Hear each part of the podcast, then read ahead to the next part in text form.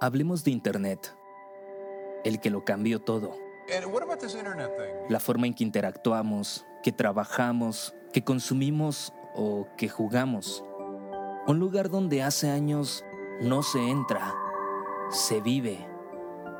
Pero detrás de los likes, de los memes, de los emojis, de los filtros o de los grupos con tus amigos, detrás de todo eso está el verdadero Internet, el que curiosamente muy pocos usan, el que deja de ser un espacio de ocio y se transforma en una herramienta, la herramienta más poderosa que la humanidad ha tenido. Y ahí, en ese Internet, es donde están ellos, los creadores, los que hacen que cada botón que aprietas funcione las que hacen que cada sitio que tecleas tenga algo que mostrarte. A partir de este momento, salimos del cráter para contar historias que generaron impacto.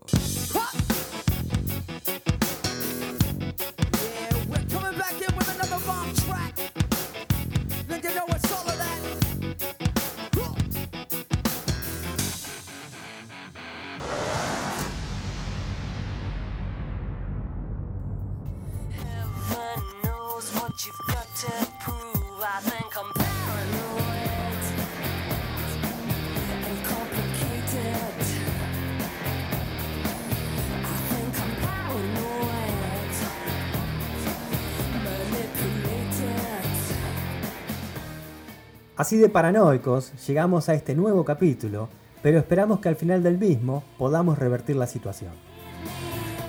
Arrancamos recomendando el video de Platzi, al cual le sacamos el fragmento de audio que usamos al inicio, y lo encuentran en YouTube con el nombre de El Otro Internet.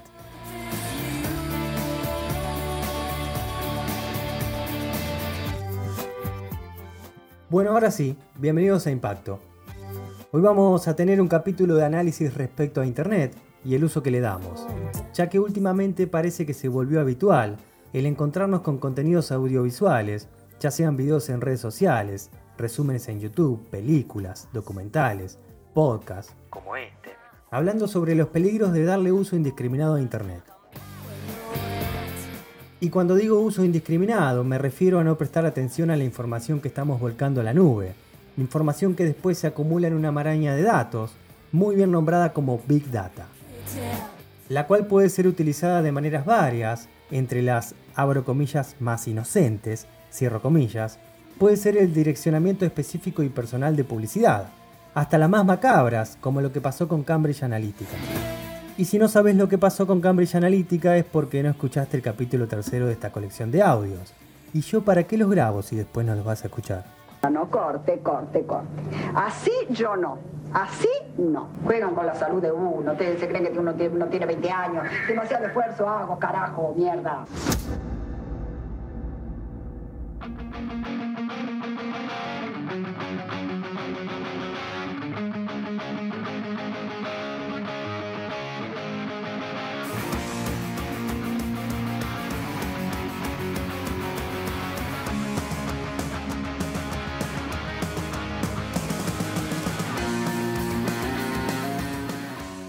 Y para el que estuvo distraído y no comprende por qué estamos paranoicos, tomo un poco de aire y les tiro este resumen. Facebook cede nuestra información personal a empresas de terceros. Twitter permite manipular mediante ejércitos de trolls los temarios del día, incluso favoreciendo al mejor postor con alguna que otra publicidad y cuando no, bloqueando alguna que otra cuenta que no le gusta. WhatsApp, después de que fue comprado por la gente de Facebook y después de que vaya a saber uno desde cuándo venían cruzando datos entre las aplicaciones, nos piden permisos en sus nuevos términos y condiciones para poder hacer lo que seguramente ya venían haciendo. Instagram, no descuiden a Instagram, que también pertenece al mismo ecosistema, consideren a todos esos datos ya cruzados. Spotify, otro del equipo, quien no se asustó con toda la info acumulada evidenciada en sus resúmenes anuales? Ellos no tienen historia mostrárnoslo. A la gente de Spotify, por favor, que no me baneen el podcast, que más adelante en este mismo capítulo menciono las virtudes de su servicio. Y cuando te anuncian lo que vienen haciendo, te vas a mudar a Telegram, que puede caer un poco más simpáticos en sus normas actuales. Además, claro, de tener funcionalidades un tanto superior al mensajero verde. pero son piolas porque son chicos, porque es una empresa de tamaño creciente. Y caramba si viene creciendo últimamente. Déjenlo nomás crecer, no descrean que también es otro centro de recolección de datos. Ni el viejo y conocido email se salva. Si lo usás como el 90% de la gente lo usa, con los servidores de un proveedor específico como Gmail, Outlook, Yahoo, lo más seguro es que te estén leyendo y te lo dicen en sus normas. Si lo usás con un servidor y dominio propio sumado a ciertas herramientas de cifrado, es otra la historia, pero te lo voy a describir más adelante. El buscador de Google. Pocas empresas informáticas tienen tanta información de nosotros como Google, porque ya no es solo un buscador. Supo construir su ecosistema de aplicaciones, entre la más astuta de sus creaciones el navegador de Internet Chrome y el sistema operativo Android. Ni hablar de Google Maps y demás servicios como YouTube, Imaginen toda la data que logran juntar. Apple no se queda atrás con el iOS y el macOS. Windows, ¿cuántas máquinas tiene Windows? Habiéndose confirmado la existencia de puertas traseras de envío de información. Las aplicaciones running y todos esos mapas del recorrido que acabas de hacer. Yo te explico. A nosotros los runners no nos importan todas estas nerdeadas.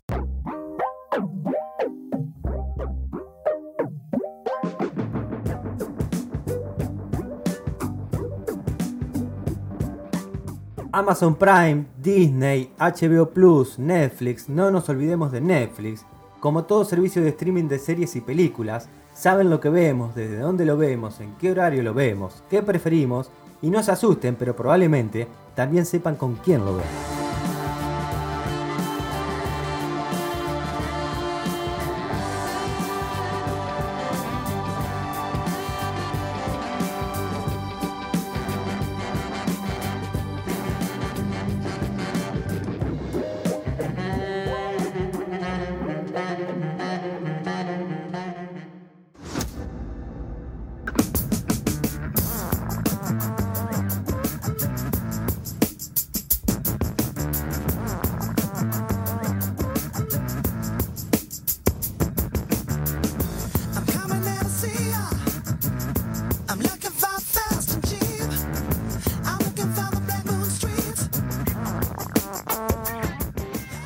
Bien, hasta acá nada nuevo. Todo el resumen anterior fue para sincronizar paranoia. ¿Pero qué? ¿No tenemos nada bueno para decir del uso de la informática conectada a través de Internet? Pues sí, mi ciela, y vamos a tratar de reivindicar el rubro que tanto nos apasiona.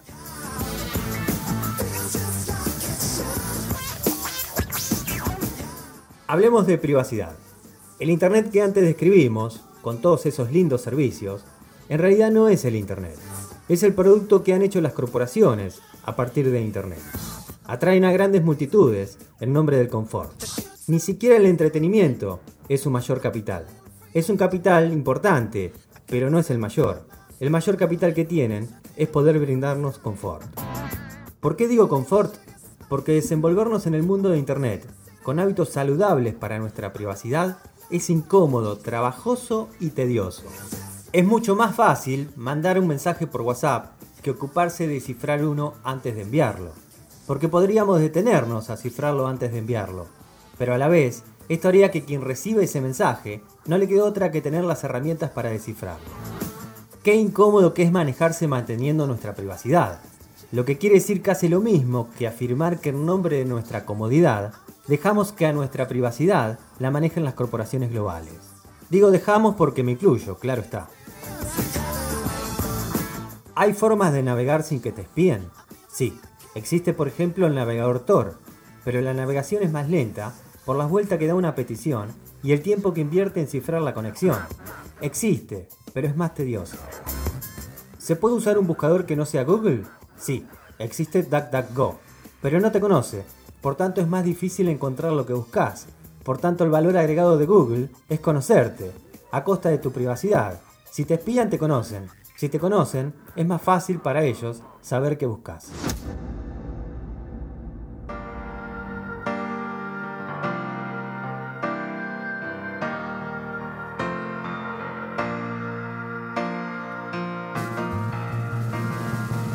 Tu vida privada ya no existe, desapareció.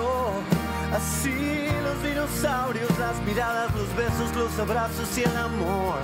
No existe más la luna, todo navega en un río de fluido virtual. Y todos deseamos ahogarnos allí en locura y violencia real. Concluyendo con este tema de la privacidad, es que para garantizarla no podríamos usar ninguno de los servicios antes nombrados. No es posible conservarla en ese contexto. Por lo tanto, entendámoslo como lo que es, un lugar público, incluso en lo que te prometen que es privado. La bandeja de entrada de cualquier servicio no es parte de tu casa, sino que es una peatonal VIP, a la que tiene acceso solo la elite o cualquiera que pueda pagarlo. Pero si lo entendemos como un lugar público, tiene sus virtudes a la hora de amplificar voces y o expresiones. Se hace más fácil cruzarte con alguna manifestación artística que te conmueva, con algún texto, con algún discurso. He ahí la parte buena de lo masivo. Son esas mismas situaciones que a veces le agradezco, por ejemplo, a Spotify. Gracias, Spotify. Hay veces que logras conmoverme.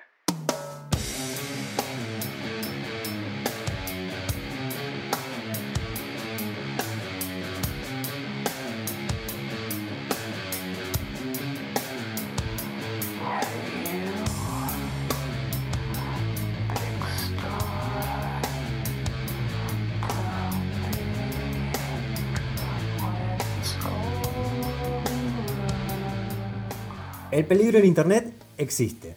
El asunto es que el peligro existía desde mucho antes de que existiera la informática. Pareciera ser una consecuencia producto de la masividad humana y la ambición de control. Anden con cuidado, sabiendo que nos vigilan. Tampoco hay que andar con el corazón en la mano, dijo un amigo mío.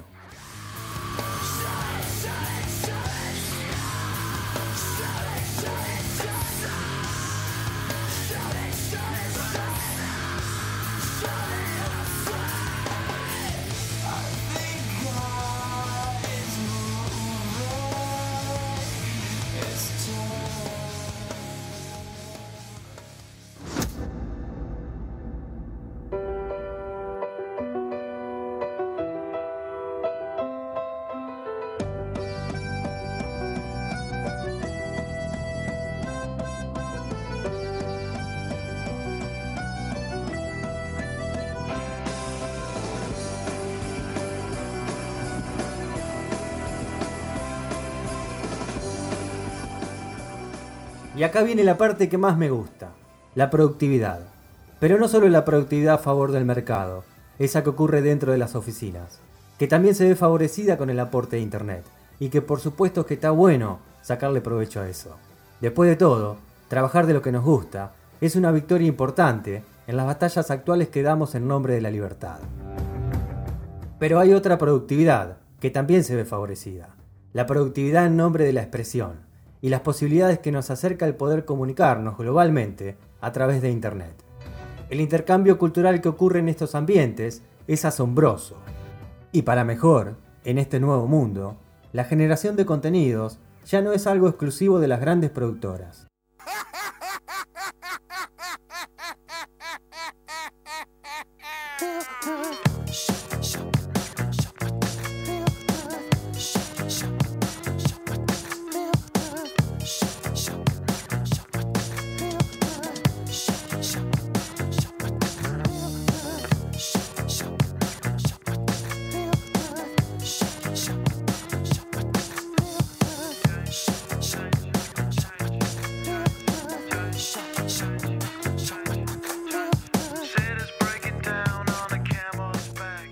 Es un escenario ideal para que prosperen perfiles que en otras circunstancias hubiesen sucumbido en el olvido desde el anonimato.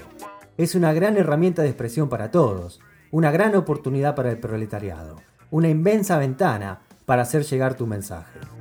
Todos tendrían que animarse a cantar, no digo que todos logren cantar bien, a algunos les saldrá mejor que a otros, pero nadie debería privarse de cantar. No me acuerdo quién lo dijo en un informe de sobredosis de TV, pero hubiese estado bueno subir el audio de sus palabras no lo encontré.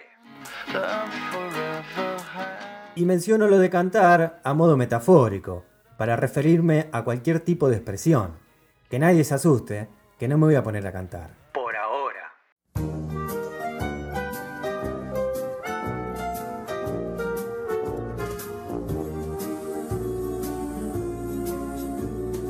Yo soy tu amigo fiel soy tu amigo fiel. Y si un día tú te encuentras... Por ejemplo, Toy Story. fue una película hecha íntegramente por gráficos de computadoras y fue estrenada a finales de 1995. Película hecha por Pixar, empresa en la que por aquellos días andaba dando vueltas Steve Jobs, un Steve Jobs recientemente despedido de Apple, empresa que él mismo había fundado. Algún día me gustaría contar esa historia y es muy probable que la cuente. ¿Qué tipos de computadoras se creen que había en esa época? Pues claro que sí, una computadora mucho menos potente que la que tenés ahora en tu escritorio.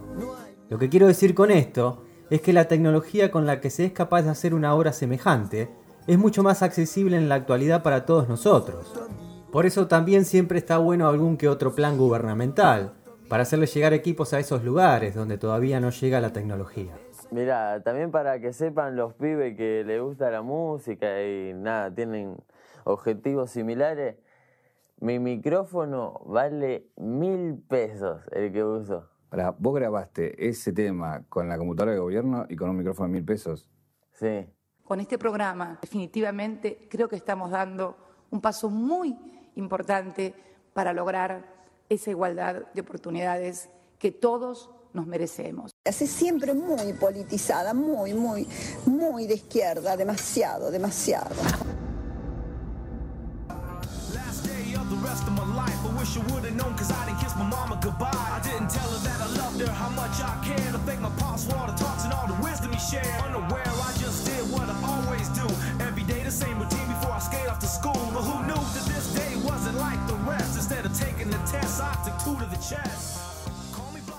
No digo con esto que todos podamos aspirar a terminar haciendo una película como la de Toy Story, o tener la suerte de elegante que triunfa en la música. Digo que tenemos bastante a nuestro alcance para poder expresarnos. Si te gusta leer y tenés ganas, animate a escribir. Si te gusta la música y te pinta, animate a grabar. Si te gusta el cine, no sé, hace un corto. No es necesario enfocarse en los objetivos finales. Apuntale a disfrutar el recorrido al expresarte, bastante más que a la meta. Y quizás hasta le termina gustando a alguien. Ay, Charlie, otra vez te estás hablando vos mismo. Internet es tremenda herramienta y está al alcance de todos. No te conformes con ser solo un consumidor. Animate a expresarte. Solo así, Internet va a ser un lugar mejor.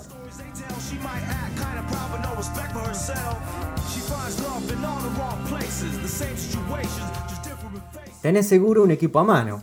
Software de edición siempre podés encontrar en el mundo open source, o también lo podés comprar si tenés con qué. Y animate a decir que después de todo, si el arte no dice nada, es solo entretenimiento. Y si no te gusta el arte, también podés verte favorecido por las posibilidades respecto a la comunicación que el medio ofrece. Mirá qué lindo ejemplo tenemos en la Revolución Egipcia del 2011. Fue la primera revolución que me enteré que lograron convocarse y organizarse a través de un grupo de una red social. Sí, las redes sociales a veces también sirven para eso. Y si no te gusta comunicarte, sos programador seguro. Bueno, también Internet es una enorme herramienta para ejercer el oficio de programador.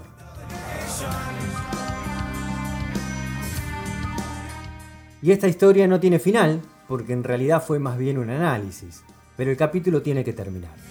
Hoy tenemos la suerte de contar con una composición exclusiva para este episodio. Se trata de alguien que sí entendió las posibilidades que le acerca este nuevo mundo. Alguien que no solo se anima a crear, sino que también es un estudioso y talentoso músico.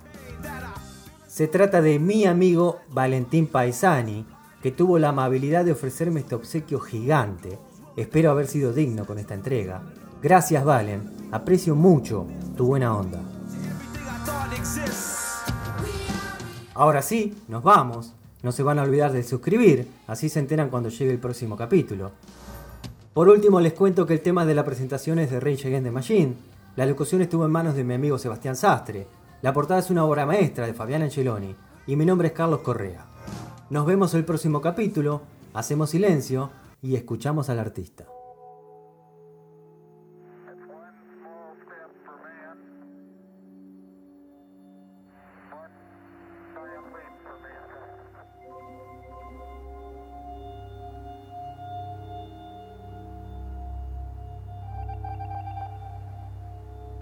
Que el peligro existía desde mucho antes de que existiera la informática.